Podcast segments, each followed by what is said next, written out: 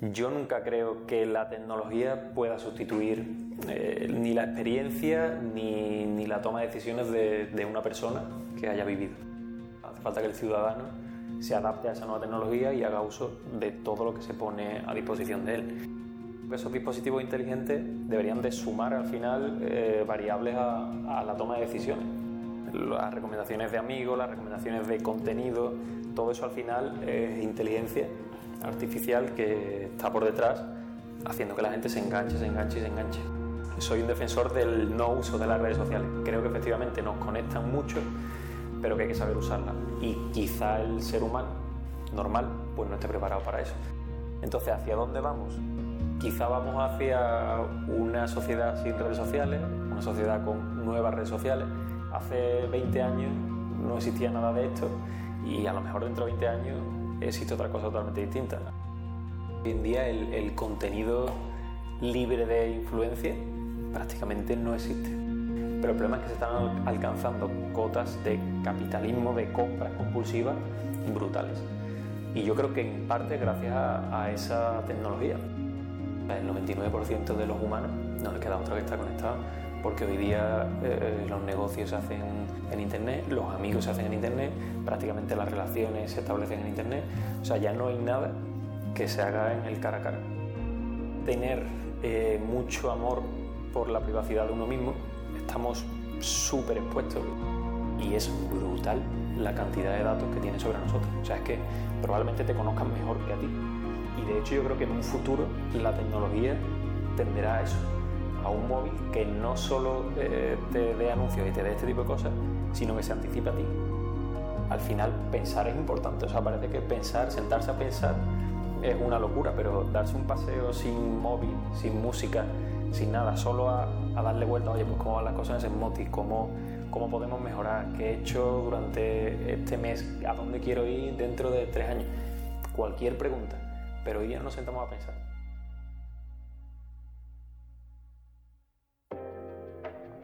Es el momento de evolucionar, de crecer como profesionales, como personas y como seres humanos.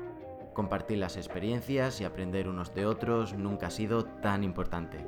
Conversaciones desde el emprendimiento hasta la salud holística, que abrirán tu mente y agrandarán tu corazón. Hola a todos, esto es Escucha y Crece, soy Álvaro Lafuente y hoy está con nosotros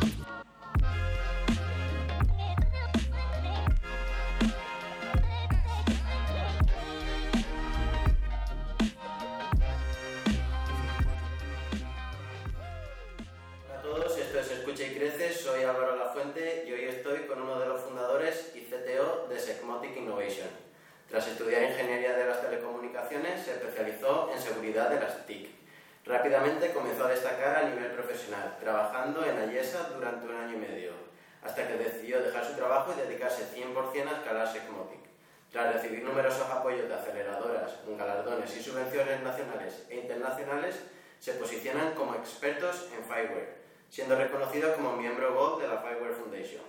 Comienzan a desarrollar y triunfar con numerosos proyectos propios como Locar, Sapin, Protofab, SafeEye o Mugon y paralelamente continúan su expansión hacia el mercado internacional, siendo seleccionados en Select for Cities donde comienzan a trabajar en el Internet of Things en ciudades como Helsinki, Copenhague o Amberes.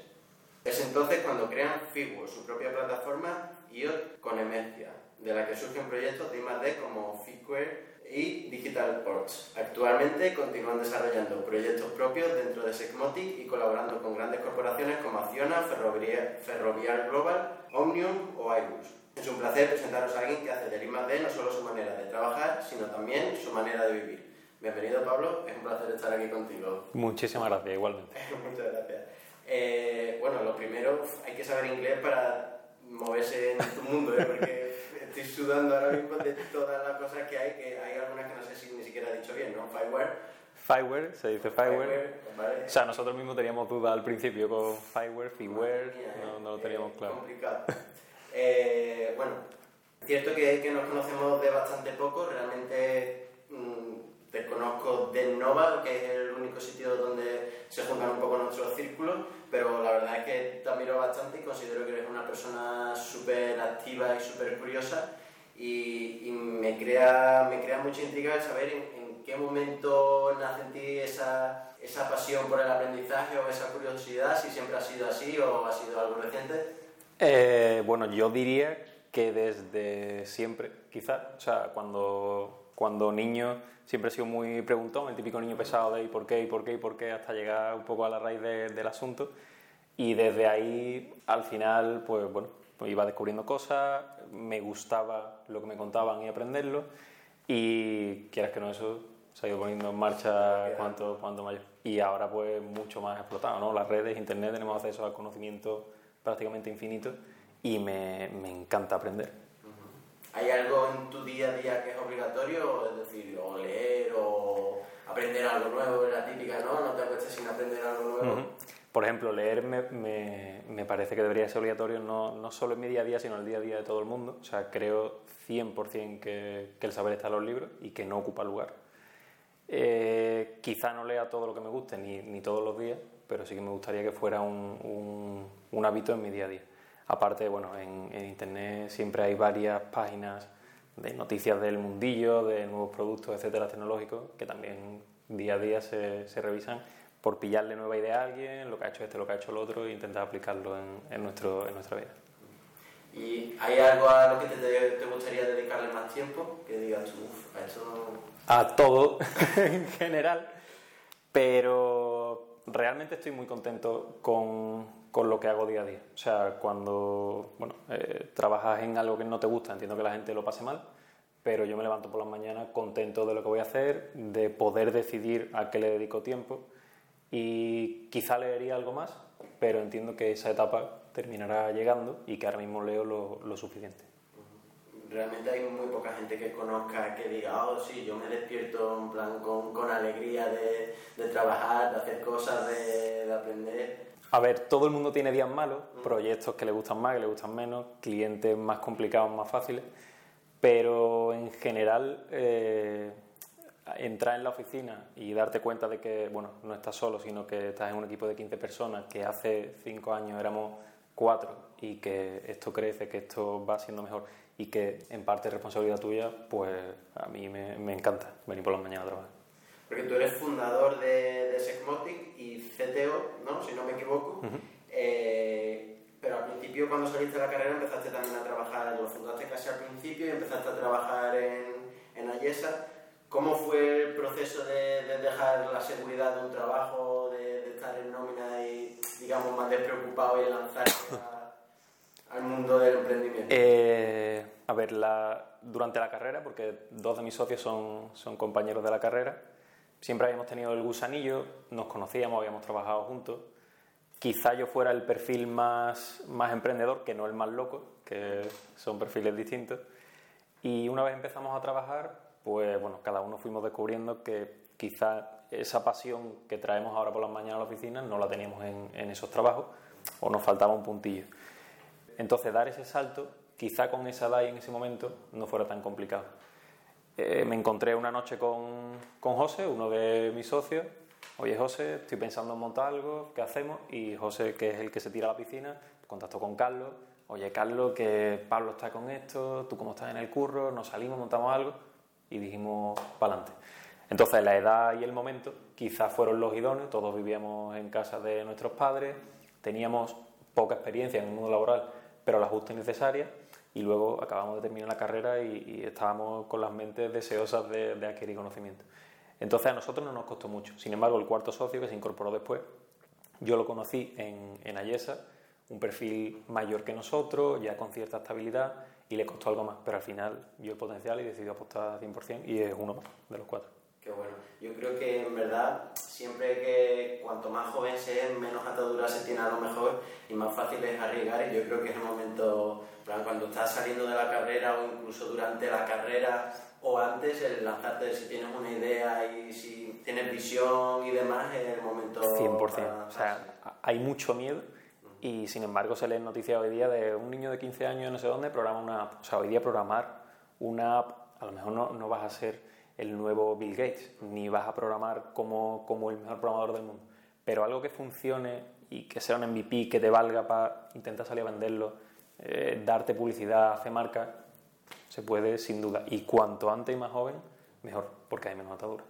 Yo creo que ya llega cierta edad en la que o has triunfado previamente y tienes un colchón financiero brutal, o a lo mejor intentarlo es más complicado. Hay que pensarse más cosas. Total. Porque tú eres CTO de, de Segmotic. ¿En qué consiste? Porque ahora está todo el mundo eso, CEO, CMO, COO, eh, CTO es Chief Technology, Technology. Officer, ¿no? Correcto. Y que viene a ser director de tecnología más o menos, ¿no? Al principio, cuando montamos la empresa, prácticamente durante los primeros dos, tres años, eh, digamos que no teníamos título. Éramos todos telecos o gente que estuviera contratada en, el equipo informático y éramos una sociedad totalmente horizontal. Con el tiempo cada uno se fue especializando en lo que más le gustaba o creíamos que más rendimiento iba a dar eh, y a mí me tocó la parte de tecnología y en mi día a día eh, bueno, asisto a la gente nueva del equipo de desarrollo, eh, tanto revisión, dudas al final.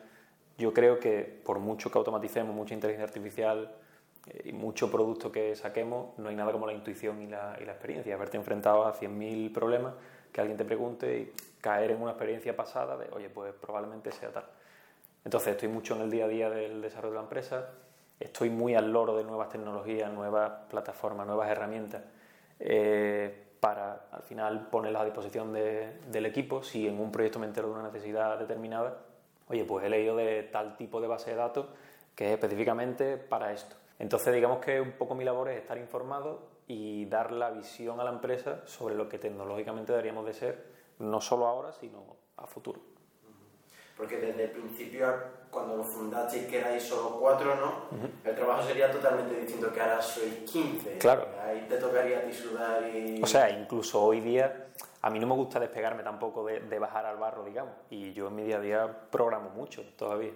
Es verdad que al principio, cuando éramos cuatro, prácticamente lo único que hacía en mi día a día era programar. Y programar y programar y programar. Hoy día, pues eso, ya si hay un equipo más grande y alguien tiene que preocuparse de que bueno, cumplamos un mínimo de calidad en el código, sigamos ciertos estándares, utilizar esta tecnología otra mm, dependiendo del proyecto, porque hay mucha gente que, que ve clavos en todas partes y tiene su, su martillo. Entonces es importante que, alguien guíe ese, camino. ¿Y qué hacéis exactamente? Porque hacéis muchas cosas. Sé que y a mí se me escapa del control, sé un poquito, pero la verdad es que me considero totalmente todavía un inculto en el tema de tecnología muy avanzada. Bueno, decía Arthur C. Clarke que toda tecnología lo suficientemente avanzada es indistinguible de la magia. Y a mí me gusta decirlo porque creo que nosotros, en cierta parte, hacemos magia. Nos gustan mucho los proyectos raros, el típico proyecto que cualquier empresa diría esto es una locura y no sabemos si tecnológicamente es viable pues a nosotros es el tipo de proyecto que nos gusta, nos atrae y nos encanta meternos. Eh, nos cuesta mucho, nos costaba mucho decir qué hacíamos, porque prácticamente hacíamos de todo, pero quizá el mercado y el tiempo nos ha llevado a dedicarnos muy específicamente al Internet de las Cosas y al desarrollo de, plataformas alrededor de esto. Tratamiento de datos, analítica de datos, machine learning, eh, incluso el desarrollo de electrónica para Internet de las Cosas. O sea, nos gusta decir que somos IoT full stack, desde el dispositivo más chico, el protocolo de comunicación, el guardar el dato y el analizarlo. Hacemos un poco o cubrimos todo, todo el espectro. Y dentro de eso, todo lo que, lo que quepa, salud, eh, agricultura, industria, cualquier sector puede, puede hacer uso de esta pila. Porque habéis desarrollado un montón de proyectos propios, desde eso, Locas, Sapin, Protofab, eh, SafeEye, MoveOn también a nivel internacional, porque esos son solo los vuestros, y también luego eso a nivel internacional y nacional un montón. ¿Cuál ha sido tu favorito y con cuál has aprendido más o cuál te ha parecido más disruptivo? Cada uno es de un mercado y, una idea totalmente distinta. Al principio es cierto que como éramos pocos, éramos mucho más ágiles que ahora, siendo ahora todavía muy ágiles, porque solo somos 15 personas actualmente. Eh, entonces, bueno, idea que surgía, idea que presentamos algún concurso, había financiación, lo poníamos en marcha. Entonces, aprender yo creo que hemos aprendido con todos, desde proyectos que no fueron bien y aprendes a gestionarlos mejor o, a, a lo mejor planificar mejor los tiempos, cosa que el desarrollador medio tiende a, a cortar los tiempos. ¿Cuánto tardaría esto? Un par de días. Y el que ya se ha pegado muchas veces Un par de días no, probablemente sea una semana. Eh, hemos aprendido de tecnologías, hemos aprendido de puestas en marcha, hemos aprendido de orientar productos al cliente, que al final tendemos a pensar cada uno cómo vemos nosotros nuestro producto, pero nosotros no somos los que lo vamos a usar. Todo ese tipo de, cosas lo hemos ido aprendiendo con todos los, productos y proyectos. El favorito sería Faigu, que es la plataforma en la que estamos trabajando ahora mismo, porque al final no es un producto que llevemos desarrollando eh, un año, sino que es algo que yo creo que lleva intrínseco todos los aprendizajes que hemos hecho en Senmoti durante cinco años, con el apoyo de Mergia aparte, que es una gran empresa que está poniendo detrás tanto músculo financiero como comercial, como de desarrollo. Entonces está quedando un producto que es una pasada y que esperamos que, rompa el mercado de, del IoT. ¿Y en qué consiste exactamente Firewall? Firewall es una plataforma IoT eh, horizontal. Hoy día todo el mundo se está centrando en la plataforma de Smart Government, la plataforma de recogida de residuos, la plataforma de aparcamiento inteligente. Y Firewall lo que permite es que cualquier persona con un mínimo de conocimiento técnico conecte su dispositivo, vea gráficas en tiempo real, haga modelos predictivos, haga analítica de datos, cruce datos, eh, registre alertas sobre esos sensores. Entonces yo podría comprarme un, dispositivo que chequee si mi aparcamiento está ocupado o no, conecto a Facebook y me hago un dashboard en el que diga pues, está ocupado o no está ocupado. Y ya sacar datos de cuándo se ocupa más, cuándo se ocupa menos, una alerta de que me llegue un mail o tuitee cuando, cuando se ocupe el aparcamiento y todo muy fácil para el usuario, no como las plataformas que, que bueno, son más cerradas y están muy centradas en, en, una única solución. La verdad que las posibilidades son prácticamente infinitas, ¿no? Yo que ni siquiera me dedico a ello, pero le veo ya un montón de salidas y un montón de eso, de posibilidades. Efectivamente. O sea, nosotros lo que creemos es en darle al usuario la posibilidad de montarse lo que quiera. No un dashboard ya construido. O sea, yo no te doy, no te doy el edificio, te estoy diciendo que, que con tus ladrillos y tu cemento te lo montes como quieras. Que yo te pongo al arquitecto y te pongo a los operarios pero el edificio lo montas tú tranquilo. Entonces, cualquier persona con un dispositivo lo puede conectar a Faigu y empezar a trabajar sobre él. Porque vosotros estáis muy enfocados también al Smart City, ¿no? a la ciudad inteligente, bueno, todo lo que sea realmente inteligente. Eh, ¿Cómo ves la transición o qué crees que es fundamental para que una ciudad mejor como Sevilla sea considerada un Smart City? Yo creo que entran en juego varios factores. Primero, que exista una plataforma eh, realmente abierta. Estamos un poco en la, en la, era de los datos, el valor de los datos y, los datos cerrados. La gente o las plataformas quieren quedarse con los datos y es lo que, le, lo que les da ese valor. Yo creo que los datos deberían de abrirse. ¿Por qué? Porque en el momento que abres eh, tu plataforma, cualquier usuario puede conectarse, hacer una aplicación sobre ella, subir un modelo predictivo de lo que sea. Eh, nosotros muchas veces le hemos dado vuelta al alquiler de bicis de la ciudad, se bici en este caso, que, es un caso. La aplicación funciona mal, no sabes cuándo están cogidas, cuándo no. Y sería tan fácil hacer un, un, algoritmo, un análisis de los datos, que viera eh, cómo fluctúan las bicis, dónde hay que recargar, dónde no, qué pasa cuando hay un evento en tal sitio. Ese tipo de decisiones que al final el ciudadano se lo pone más fácil, que es la segunda pata. Hace falta que el ciudadano se adapte a esa nueva tecnología y haga uso de todo lo que se pone a disposición de él. Se gasta mucho dinero público en, este tipo de proyectos y a veces los ciudadanos no responden, bien porque la plataforma no está hecha para ello, bien porque la información no es útil y, deberíamos de mirarnos eh, bueno, en, qué está pasando para que ese tipo de proyectos no, no salga adelante. Para que todo vaya bien, yo creo que hacen falta buenas plataformas, datos abiertos y ciudadanos dispuestos a hacer uso de esas plataformas. Claro, es que es lo que te quería preguntar, que tanto eso, Smart City o ciudad inteligente o agricultura inteligente, industria inteligente, comercio inteligente, eh, los dispositivos inteligentes, todo demasiado inteligente a lo mejor para unos ciudadanos que no están preparados o, sí, es que yo creo que ni siquiera están preparados para saber gestionar o manejar ese tipo de, tecnología. Y también otra, otra cuestión, otra incertidumbre que tengo es cuanto más inteligente estamos creando el entorno, ya eso con los dispositivos móviles, vamos, el smartphone o los wearables o todas estas cosas, no, no va a dejar el ser humano de utilizar esa inteligencia y realmente debería sumarla a la inteligencia tecnológica.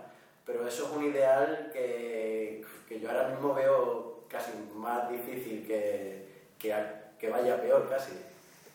Es cierto que siempre está, igual que la, la pregunta de, de, la inteligencia artificial dejará sin trabajo al hombre definitivamente, yo nunca creo que la tecnología pueda sustituir eh, ni la experiencia ni, ni, la toma de decisiones de, de una persona que haya vivido eh, y tenga experiencia previa en, en lo que sea. Y respecto a los dispositivos inteligentes, es cierto que cada vez hay más, cada vez se nos dan más pistas, pero vuelvo a lo mismo, yo lo entiendo como tú, creo que esos dispositivos inteligentes deberían de sumar al final eh, variables a, la toma de decisiones. Si yo estoy en mi casa y quiero decidir si salgo a correr o me voy al gimnasio, pues en mi móvil veo el tiempo, veo la contaminación del lugar, veo mm, cómo está el tráfico y en función de eso digo, pues tardaría al gimnasio en llegar media hora, está el sol fuera, salgo a correr. Esa toma de decisión al final nos lo están dando sensores inteligentes que miden el tiempo, que miden toda la vida existido, pero hoy día lo tenemos en el bolsillo. Entonces hay que saber convivir con ellos y no pensar eh, bueno, que van a sustituirnos o que, o que vamos a volvernos todos tontos porque ahora las máquinas nos lo van a dar todo hecho. Simplemente hay que saber usarlo y, y bueno, tomar conciencia de que están ahí, de que están para ayudarnos.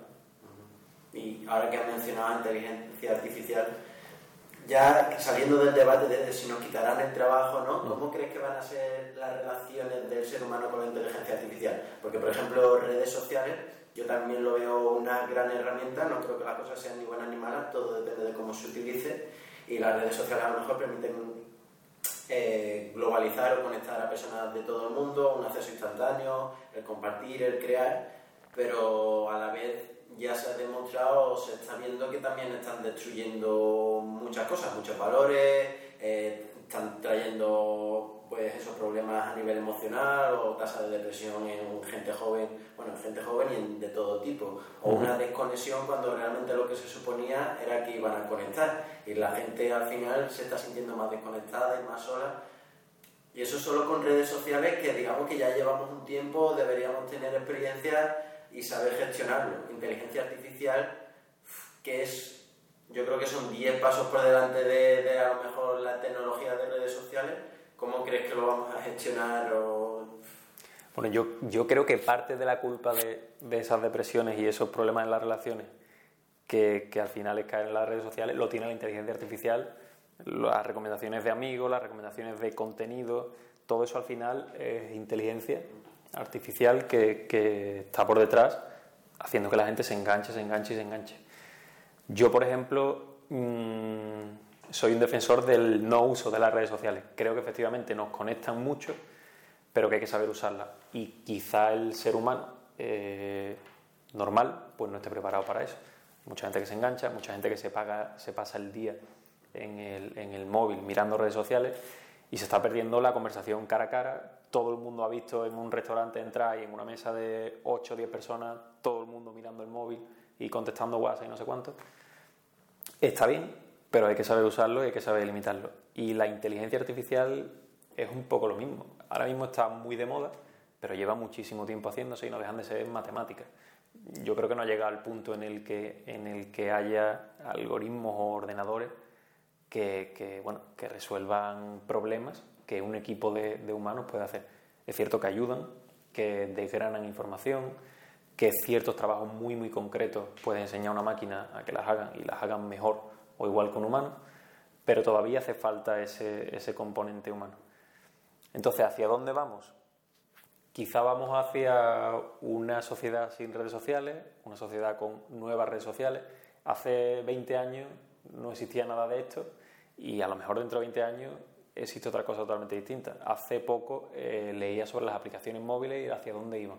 ¿Tendrán futuro? Mm, ¿Desaparecerán? ¿Será todo aplicaciones web? Depende un poco del mercado y quizás de la gente, del uso que, que se haga. Si la gente se engancha a un tipo de aplicación distinto, pues se irá a un tipo de aplicación distinto.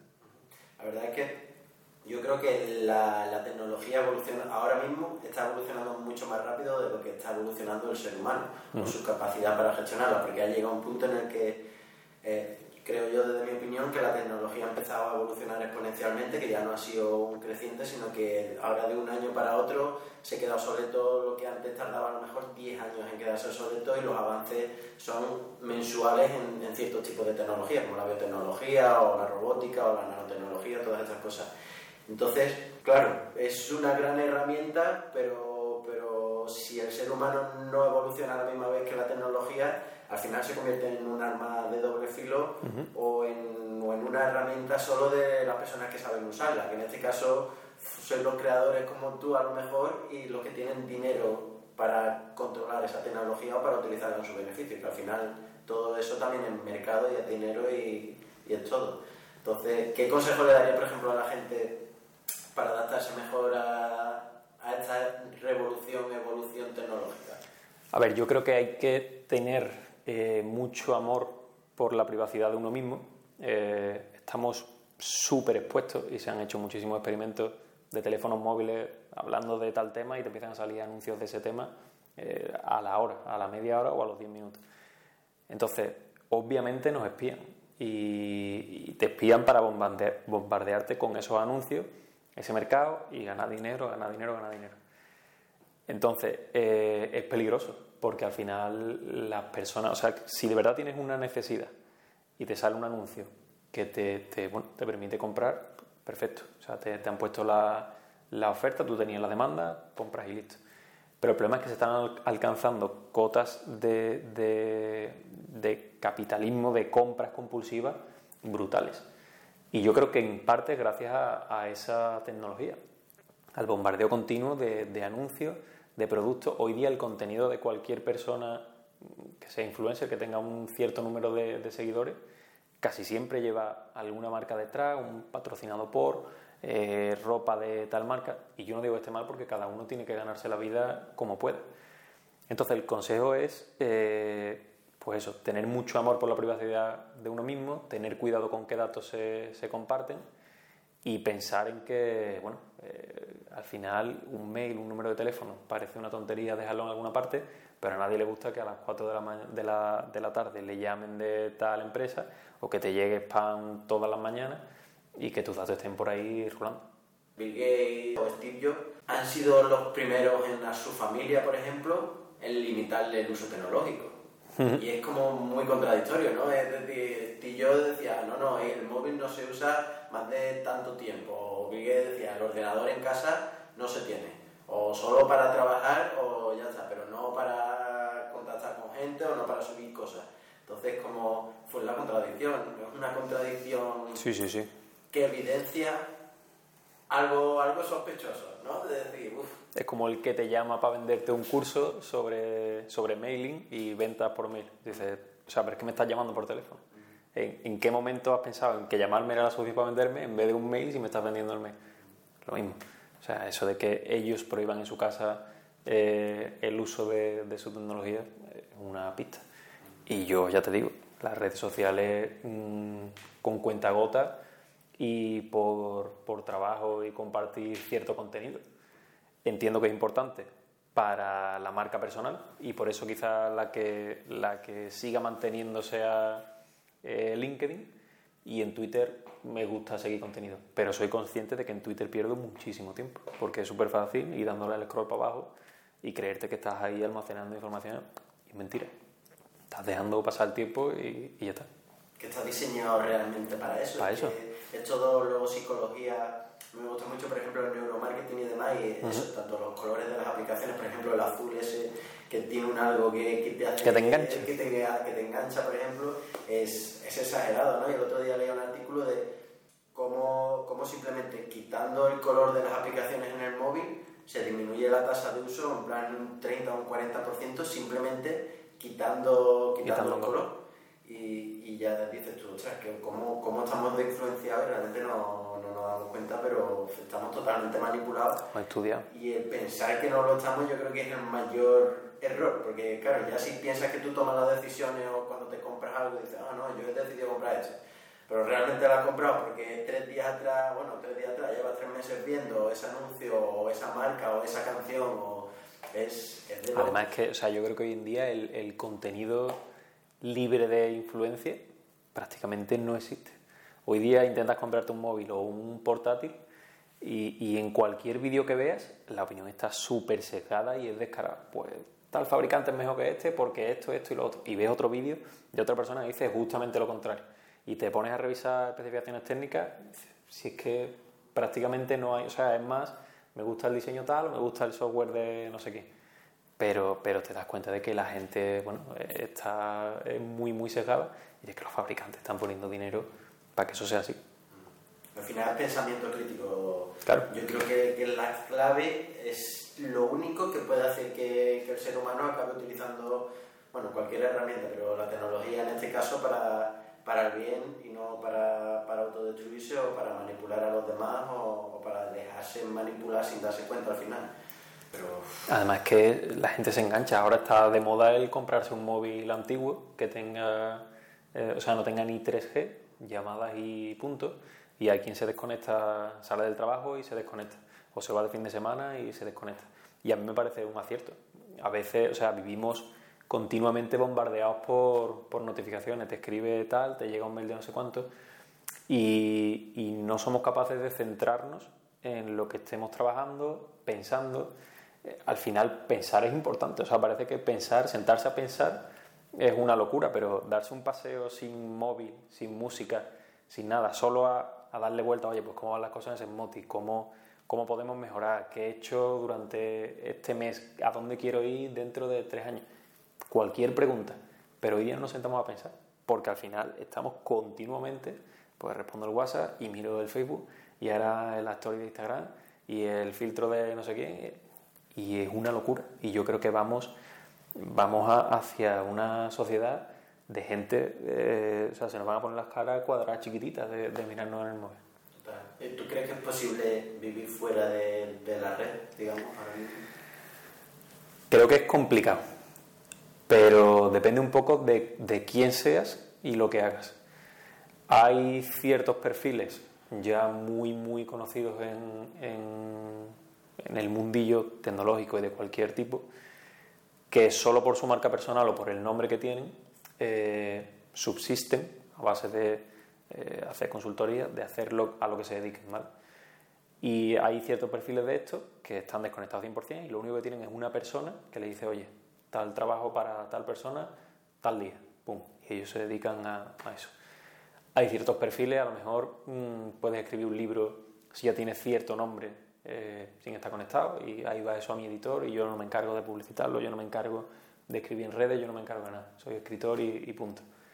Pero creo que el perfil medio, o sea, el 99% de los humanos, no le queda otro que estar conectado, porque hoy día eh, los negocios se hacen en Internet, los amigos se hacen en Internet, prácticamente las relaciones se establecen en Internet. O sea, ya no hay nada que se haga en el cara a cara. Y, y es importante estar ahí porque tampoco te vas a quedar solo. Claro, pero eso yo creo que, que, que, es la trampa, ¿no? El pensar que el no estar en, en, la red o en internet ya va a significar el quedarte solo. Y por eso todo el mundo acude ahí para no sentirse solo. Y realmente cuando estás ahí es cuando más solo te sientes, que si es como un, un círculo vicioso sí, sí, sí, de engaño que, que, al final todos caemos y, y, creo que es muy difícil no caer, porque es que la sociedad, el mundo entero te, te, te empuja prácticamente a, a pasar por el aro, que si quieres comprar algo, si yo qué sé, para sacarte el DNI o para cualquier cosa o vas al médico, ya dice, te lo envío a, a tu correo. O ya, ¿sabes? Como que ya todo tiene que estar... Aparte vivimos, o sea, en la, en la sociedad de, de, la inmediatez. Quiero esto, lo compro, me llega mañana. Quiero esto, pincho, me lo descargo sobre la marcha. Quiero esto, me llega el mail. Y la gente no es consciente de que hay cosas que requieren de cierto trabajo. El típico amigo de, oye, es que, ¿dónde, dónde salgo a conocer, a conocer gente? Quillo, ¿qué te gusta? La música. Ve a conciertos. ¿Qué te gusta? El fútbol. Ve a partidos. O sea, socializa con la gente cara a cara. Pero en vez de eso, pues me registro en la red social tal y me apunto al grupo no sé cuánto.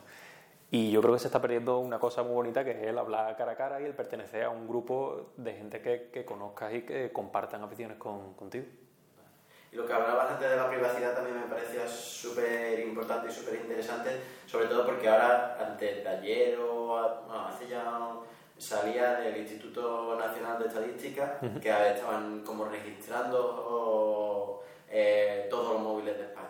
Entonces, claro, ha surgido la- todo el mundo alarmado de, oh Dios, nos están registrando. ¿Sabes? Como, bueno, no, realmente no es nada nuevo, lo que pasa es que lo han dicho y luego es la geolocalización simplemente. Pero, pero claro, ya la gente como que se asusta, pero bueno, es algo obvio que todas las aplicaciones, Facebook, es todo, creo que ahora mismo no hay ninguna aplicación prácticamente que tú te descargues y en, en la información que supuestamente aceptas cuando te la descargas no ponga que puede controlar el micrófono, que puede controlar la cámara, que te va a registrar todos los datos, que te va a guardar todos tus datos.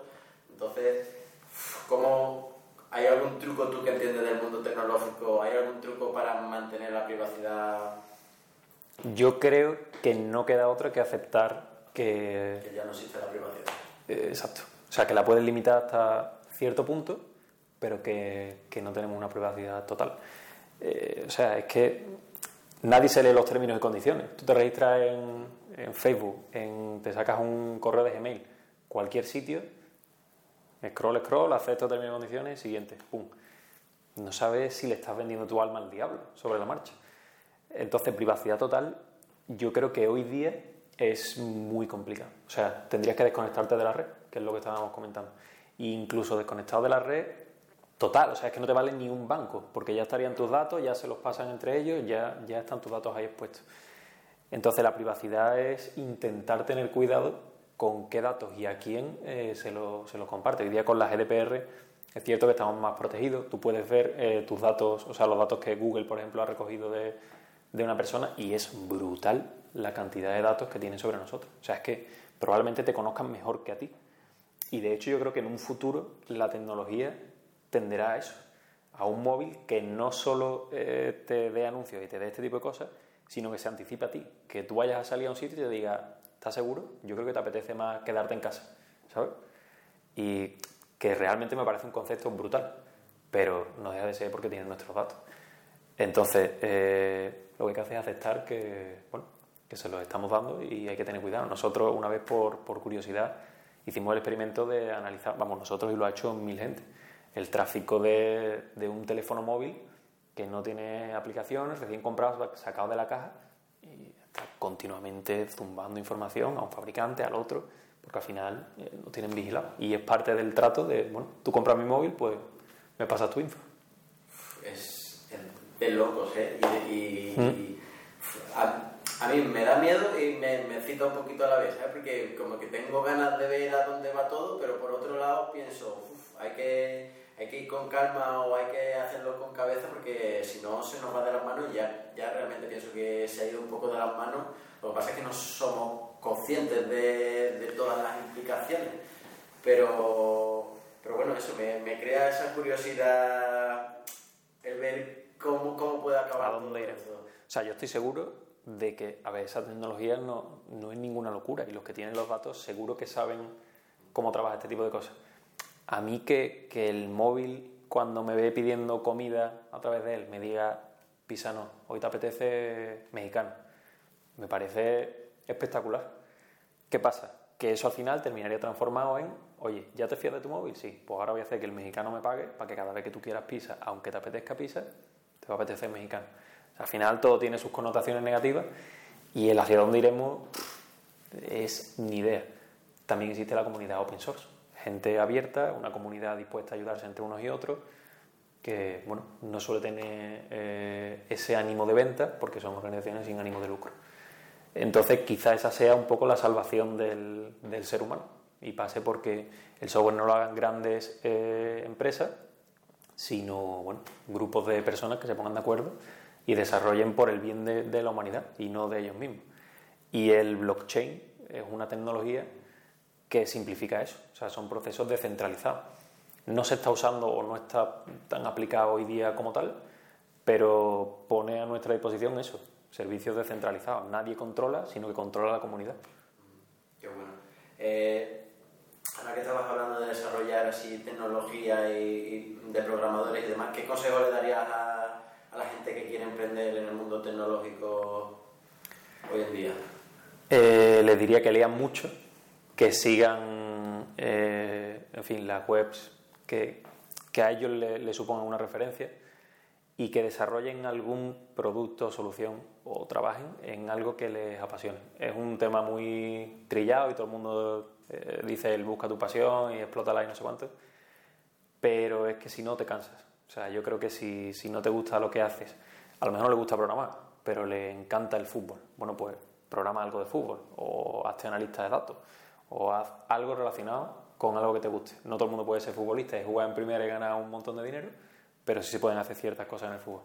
Entonces, que intenten buscar algo eh, que les apasione y les guste, porque de otra forma no, no, se llega a ninguna parte porque te terminarás cansando antes. ¿Y has recomendado que lean mucho? ¿Cuáles, y sé que tú lees bastante, ¿cuáles son tus top libros favoritos? O sea, es una pregunta muy complicada, escoger eh, libros favoritos.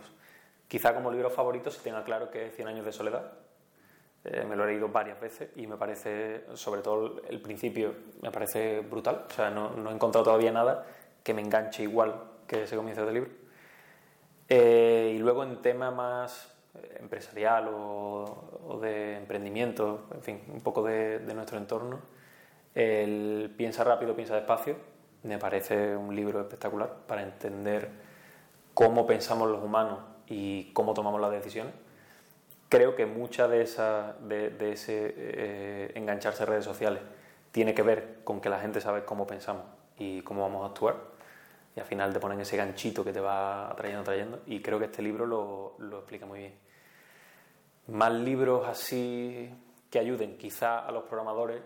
Yo estudié Teleco y realmente considero que no salí de la carrera sabiendo programar. Se aprende a programar en informática y programando.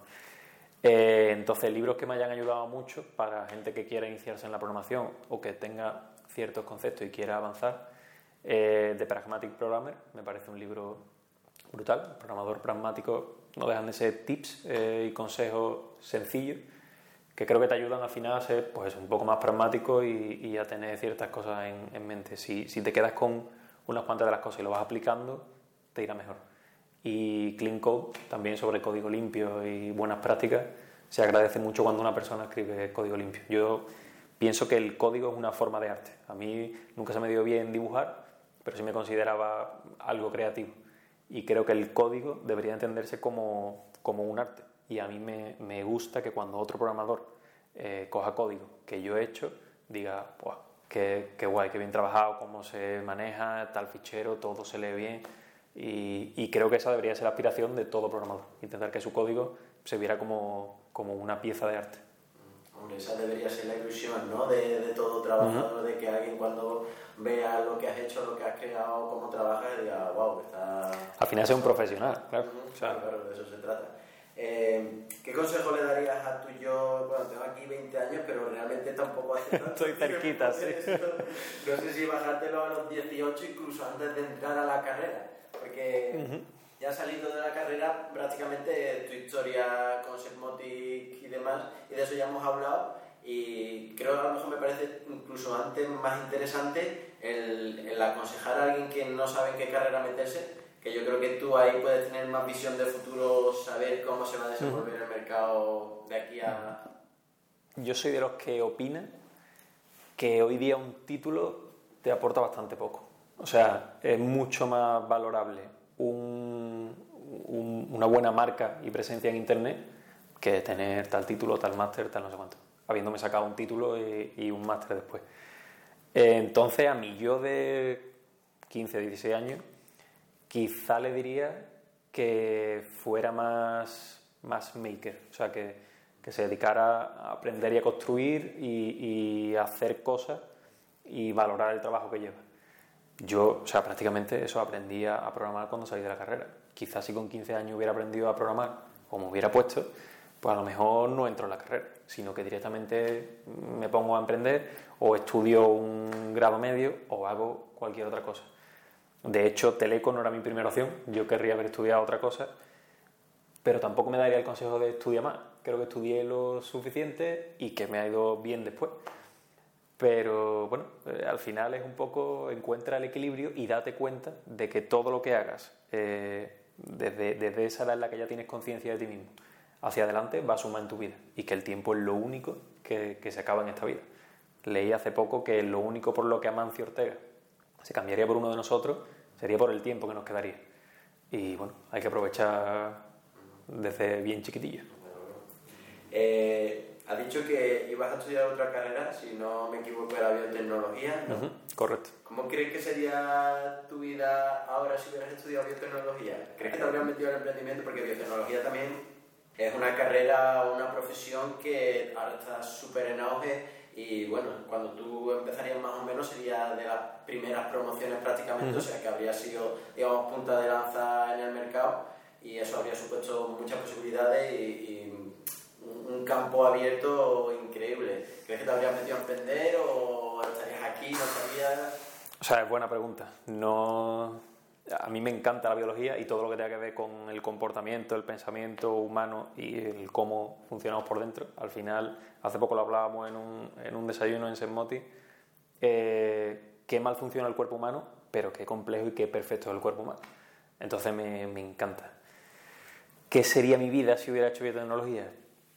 Igual no hubiera emprendido o a lo mejor hubiera tardado más. A lo mejor estaría ahora mismo trabajando en investigación, que es un, campo que me gusta, y habría tardado más en dar con mi nicho, mi, equipo, mi, en fin, con esos pequeños activadores que al final hacen que un día diga, venga, vamos para adelante, quizá dando clases y sacando un spin-off de la universidad, algo así.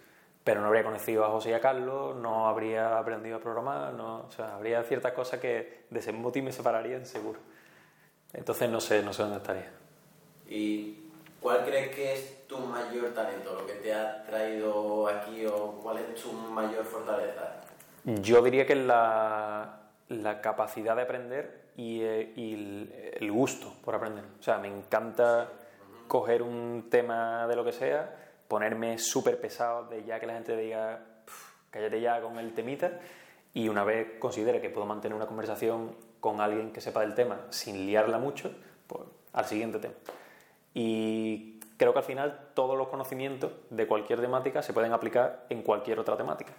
Y bueno, al final aprendes de cosas que te hacen pensar en oportunidades de negocio, de cómo funciona tal industria o tal otra, de cómo funciona eso, la cabeza del ser humano a la hora de tomar una decisión de compro o no compro. Eh, me encanta aprender y creo que es el gran punto fuerte que tengo.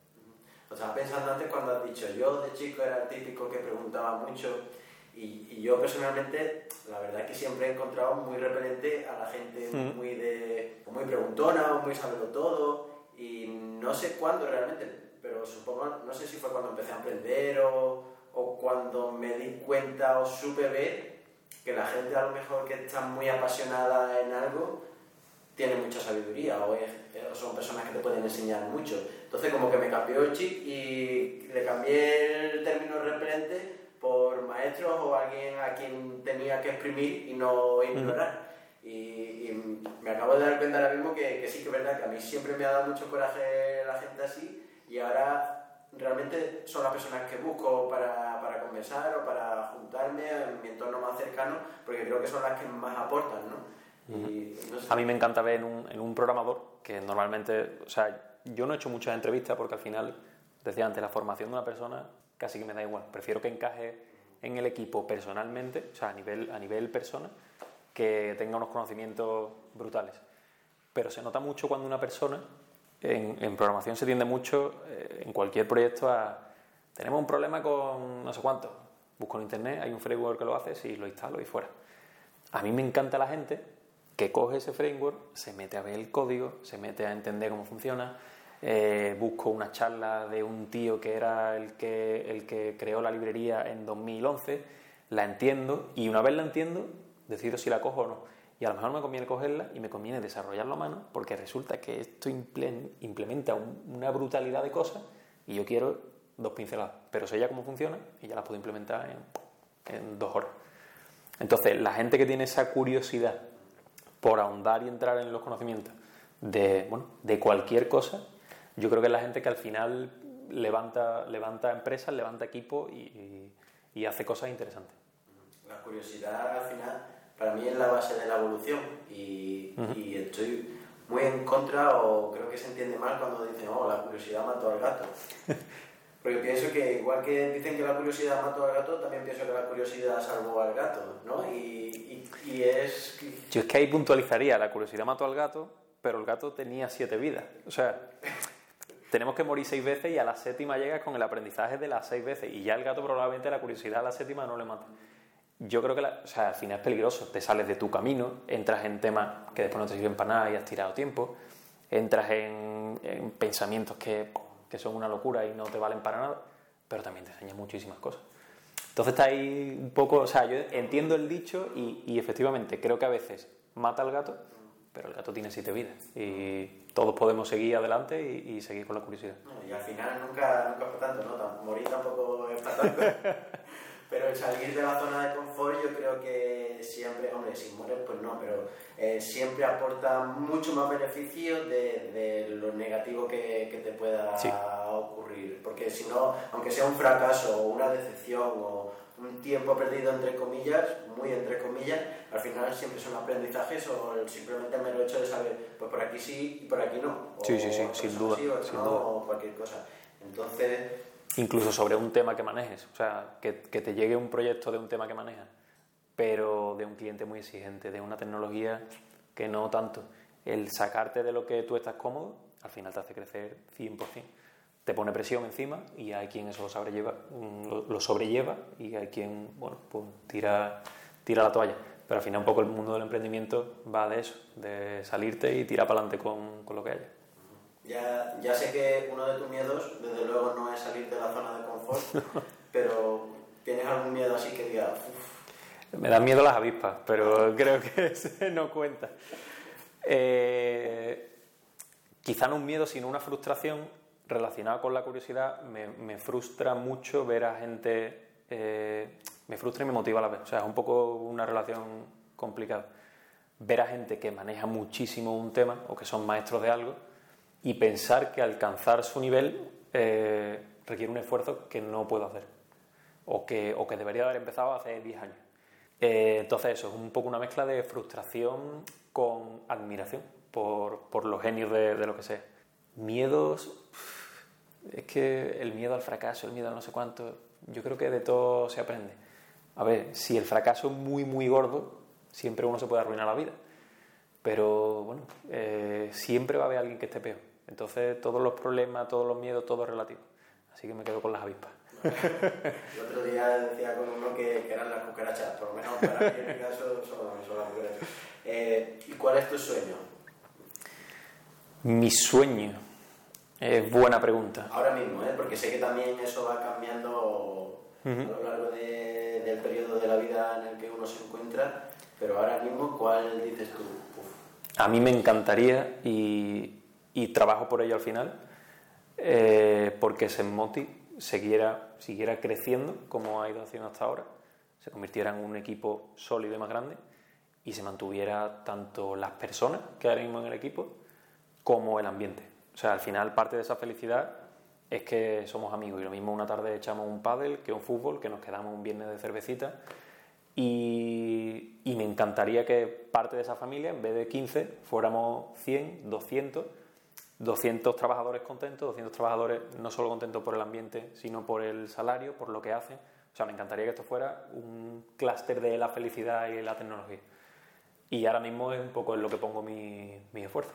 Ese yo creo que es el sueño ¿no? de cualquier emprendedor, el crear una empresa, sobre todo porque cuando además se han pasado por otros trabajos y demás y no se ha visto un ambiente, a lo mejor dices, esto no, no es lo que yo quiero y más si es algo tuyo, si es algo que tú has creado, dices, uh, quiero todo lo contrario, quiero una familia trabajando, todos contentos, todos unidos, todos a una y que evolucione eso ya no solo a nivel profesional, sino a nivel personal la persona y que haya un ambiente eso de, de felicidad al fin y al cabo.